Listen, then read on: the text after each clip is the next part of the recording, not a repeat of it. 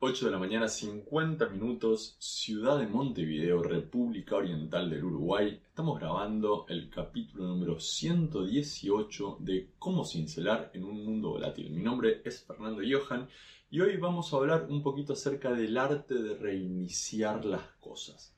Quédense ahí.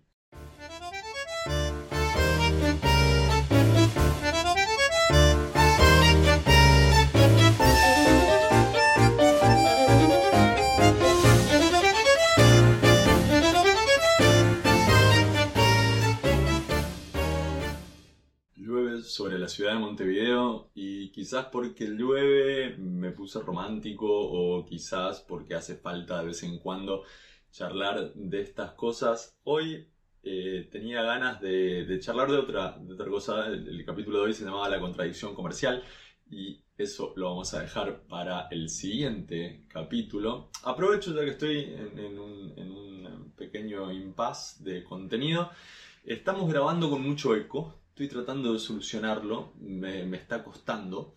Eh, esto, como saben, es un trabajo que va evolucionando, queremos deshacernos del eco en postproducción, no siempre podemos. Así que disculpas por eso, el audio, les prometo, va a mejorar muchísimo en, los, próximos capítulos.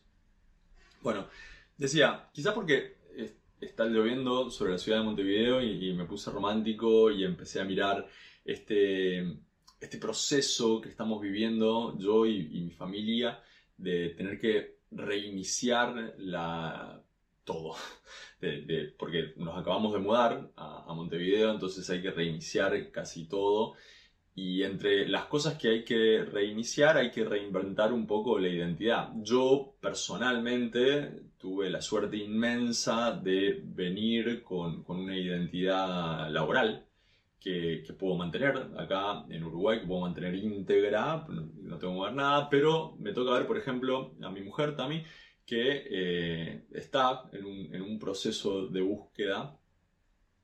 Y me pasó a, mí en, otros momentos, sin, sin mudarme, sin, sin, sin salir de, de, Buenos Aires, la necesidad de, de reinventar la identidad. A veces porque uno cambia de trabajo, esto quizás ya les pasó. De repente ustedes trabajan en un rol dentro de una empresa y ese rol dentro de la empresa los expone mucho. Tienen que dar conferencias o son eh, la pata comercial de la empresa. Y de repente cambian de empresa y cambian de rubro. Y ahora mi identidad es otra y, tengo que empezar a reinventar.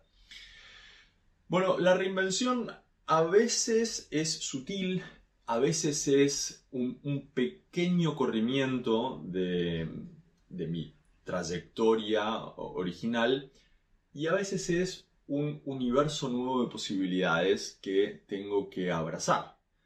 Eh, hace poco me encontré con, con, un emprendedor con el que hacíamos mentoría hace como 12 años y en ese momento él tenía empresas que tenían que ver exclusivamente con el entretenimiento y ahora tiene una empresa de biotecnología no tiene perfil biotecnológico, pero se puede hacer eso. Uno puede reinventar su vida de modo tal de pasar de una empresa de entretenimientos a una empresa de biotecnología. Hoy quería contarles de, mi trabajo personal y de lo que me toca ver a lo largo del camino. Les quería contar tres de las, de las objeciones más típicas o tres de los comentarios, tres de las posturas más típicas a la hora de protestar porque me tengo que reinventar. Y, me gustaría contarles cómo yo ataco o, cómo me parece que se puede pensar en esas objeciones desde otra, desde, otra óptica y, tratar de sobrepasarlas, ¿no? De nuevo, la, la reinvención puede venir simplemente porque estaba en, un país y me mudo a otro. Eso es una reinvención. Más allá de que yo en, el país original era docente de inglés y en el país nuevo quiero ser docente de inglés. Eso es una reinvención igual. Porque mi identidad necesita un refresh general. Y la reinvención también puede ser porque el camino que venía caminando se terminó. Por ejemplo, eh, soy un eh, atleta profesional y me lesioné fuerte. No, no estoy impedido de, nada biológico, pero me lesioné fuerte. Yo, era alguien que estaba preparándose para vivir de jugar al básquet. Y bueno, y ahora no tengo rodilla. Entonces, o sea, no es que no tengo, la sigo teniendo, pero, pero ya no funciona como para el básquet. Entonces me tengo que reinventar. Ya no voy a ser el jugador de básquet. Y esto si bien pasa mucho en, el deporte, no es la única arena en, donde pasa. A veces los caminos terminan. Hay un capítulo de, Big Bang Theory muy famoso en donde Sheldon Cooper, uno de los protagonistas, se encuentra con que el camino académico que venía recorriendo se trunca porque alguien descubre que esa línea de investigación no sirve más. Tipo, se, probó que no iba por ese camino la, ciencia. Y bueno, hay que reinventarse en ese momento. Entonces, la, reinvención puede ser un aprendizaje de nuevo, con una, con una migración, con un corrimiento mínimo en mi camino, o puede ser algo que no esté ni siquiera dentro del mismo mapa y que tengo que aprender a recorrer. Y obviamente hay muchos pormenores que cambian de uno a otro, pero el esfuerzo tiene la misma naturaleza, si se quiere. Puede ser que uno sea más esforzado, puede ser que uno sea menos. Hay un, hay un tema ahí, eh, es el primero que quiero compartir con ustedes, que es la objeción que aparece con la, edad. ¿No? Eh, soy muy viejo para hacer otra cosa. O soy muy joven para encarar este proyecto puede parecer antiintuitivo, pero la gente dice mucho, pero yo soy muy joven para encarar este proyecto. A veces, para encarar este, este, este camino de identidad, ¿no? Soy, demasiado joven, no tengo experiencia, a veces se dice. Y a veces también lo contrario. Pero yo ya invertí toda mi carrera, o sea, vengo haciendo... Vengo siendo de oftalmólogo durante los últimos 80 años de, de mi vida. ¿Cómo, ¿Cómo voy a cambiar ahora? No hay nada que impida que uno cambie por la edad o por lo que invirtió. La forma más, eh, si se quiere, objetiva de ver esto tiene que ver con eh, la falacia del costo hundido o del capital hundido, ¿no? Imagínense ustedes que eh, les gusta veranear en el balneario Camboriú, en Brasil. Y a lo largo del tiempo fueron ahorrando, compraron un departamento. Y después también compraron una cochera. Y como la familia creció, también compraron un par de autos y los dejaron en Camboriú. Y, ahora viene un tsunami. Y barre con Camboriú, ¿no? O sea, obviamente no quiero que pase eso, pero lo que, estoy tratando de decir es, si yo perdí todo el capital que tenía en Camboriú, ¿qué voy a decir? Ah, pero no voy a ir a otra ciudad ahora. Ahora ¿Cómo voy a veranear en otra ciudad con la cantidad de dinero que, puse en Camboriú? No, no tiene tanto sentido lógico. Y lo mismo pasa con la edad. La edad es una traducción, es una conversión del tiempo. Y el tiempo es un recurso que uno invierte y no importa cuánto tiempo invirtió, uno, si vale la pena, tiene que dedicarse a otra cosa empezar a invertir en otra cosa. En el espectro opuesto, está, yo no tengo tanto invertido, yo no tengo tanta infraestructura, yo, no tengo tanto puesto en, este lugar como para que la gente me, vea, me respeta, me quiera, me quiera. Y bueno, eso lo único que significa es que tengo que construir. Ahora, en, el tercer punto vamos a hablar sobre esto, pero que yo no tenga suficientes recursos para meterme en un espacio no quiere decir que no pueda empezar, bajo ningún punto de vista.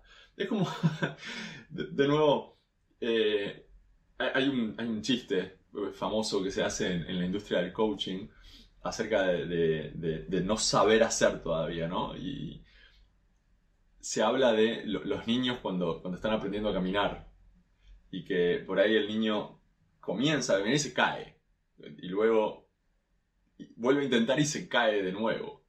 Y a nadie se le ocurre decir, bueno, lamentablemente este niño no va a poder caminar. Tipo, claramente no tiene lo suficiente. No, tiene que seguir probando. Bueno, sí, eh, desde la, de la misma manera. Uno va invirtiendo. Entonces, primer punto, la, edad no, debería ser eh, parte de, las objeciones. Uno lo puede ver desde, otro lado. La segunda es un poquito más sutil, le pasa a eh, personas que tienen cierto carácter, no, no es algo general, pero, pero puede ser que ustedes estén ahí, que es la necesidad de tener claridad. Yo me voy a transformar, yo me quiero convertir, la, gente se sienta adelante y me dice, no, pero yo quiero hacer esto. Lo que pasa es que yo quiero saber exactamente qué es lo que tengo que hacer, para dónde ir, con quién tengo que hablar. Y es difícil, porque no sería reinventarse en ese caso. Capaz tenés esa claridad en tu identidad anterior. Capaz sabés perfectamente en dónde pararte en la cancha, cómo distribuir la pelota. Pero ahora, en este nuevo rol de gerente de marketing de una marca deportiva, no. Y bueno, pero uno no puede pretender la claridad ex ante. Y ustedes no saben la cantidad de veces que uno se mete en esta trampa. No saben la cantidad de veces en donde ponemos la claridad, la, seguridad enfrente de, nuestra, de nuestro ímpetu. O sea, primero tengo que tener claridad y después tengo que tener ímpetu. Y después puede aparecer el ímpetu.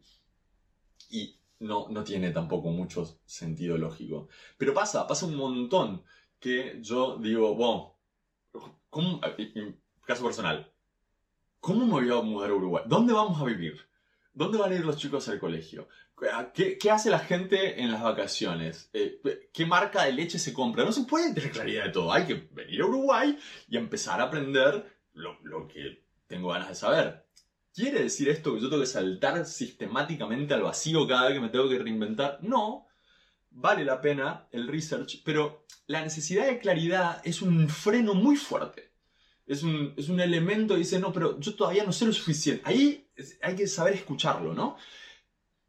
Cuando yo tengo necesidad de claridad, en general estoy en una situación en la que intento frenar el proceso, porque necesito claridad antes. Y la claridad no viene antes, la claridad a veces viene después. No es algo que abunda ex ante, tampoco abunda ex post. Y eh, bueno, lo último es, a la hora de, reinventarse, y en realidad es, un consejo más general, pero para reinventarse importa más que nada, cada vez que yo intento este camino de, reinvención, yo tengo que poner una porción muy fuerte, muy grande, perdón, de, de, mi tiempo al servicio de crear redes. Crear redes en lugares de pertenencia entre personas que tienen un rol relevante en, ese espacio, crear redes porque sí, crear redes que me agregan valor, crear redes en donde yo agrego valor. Yo diría que cuando yo me estoy por reinventar, la mitad del tiempo yo la alocaría a generar los contactos y las eh, relaciones que van a fomentar, que van a, que van a ser de soporte para eh, mi, vida posterior de, la reinvención. Y lo único que voy a decir ahí es, cuando uno está armando redes, uno no arma redes de manera mercantilista.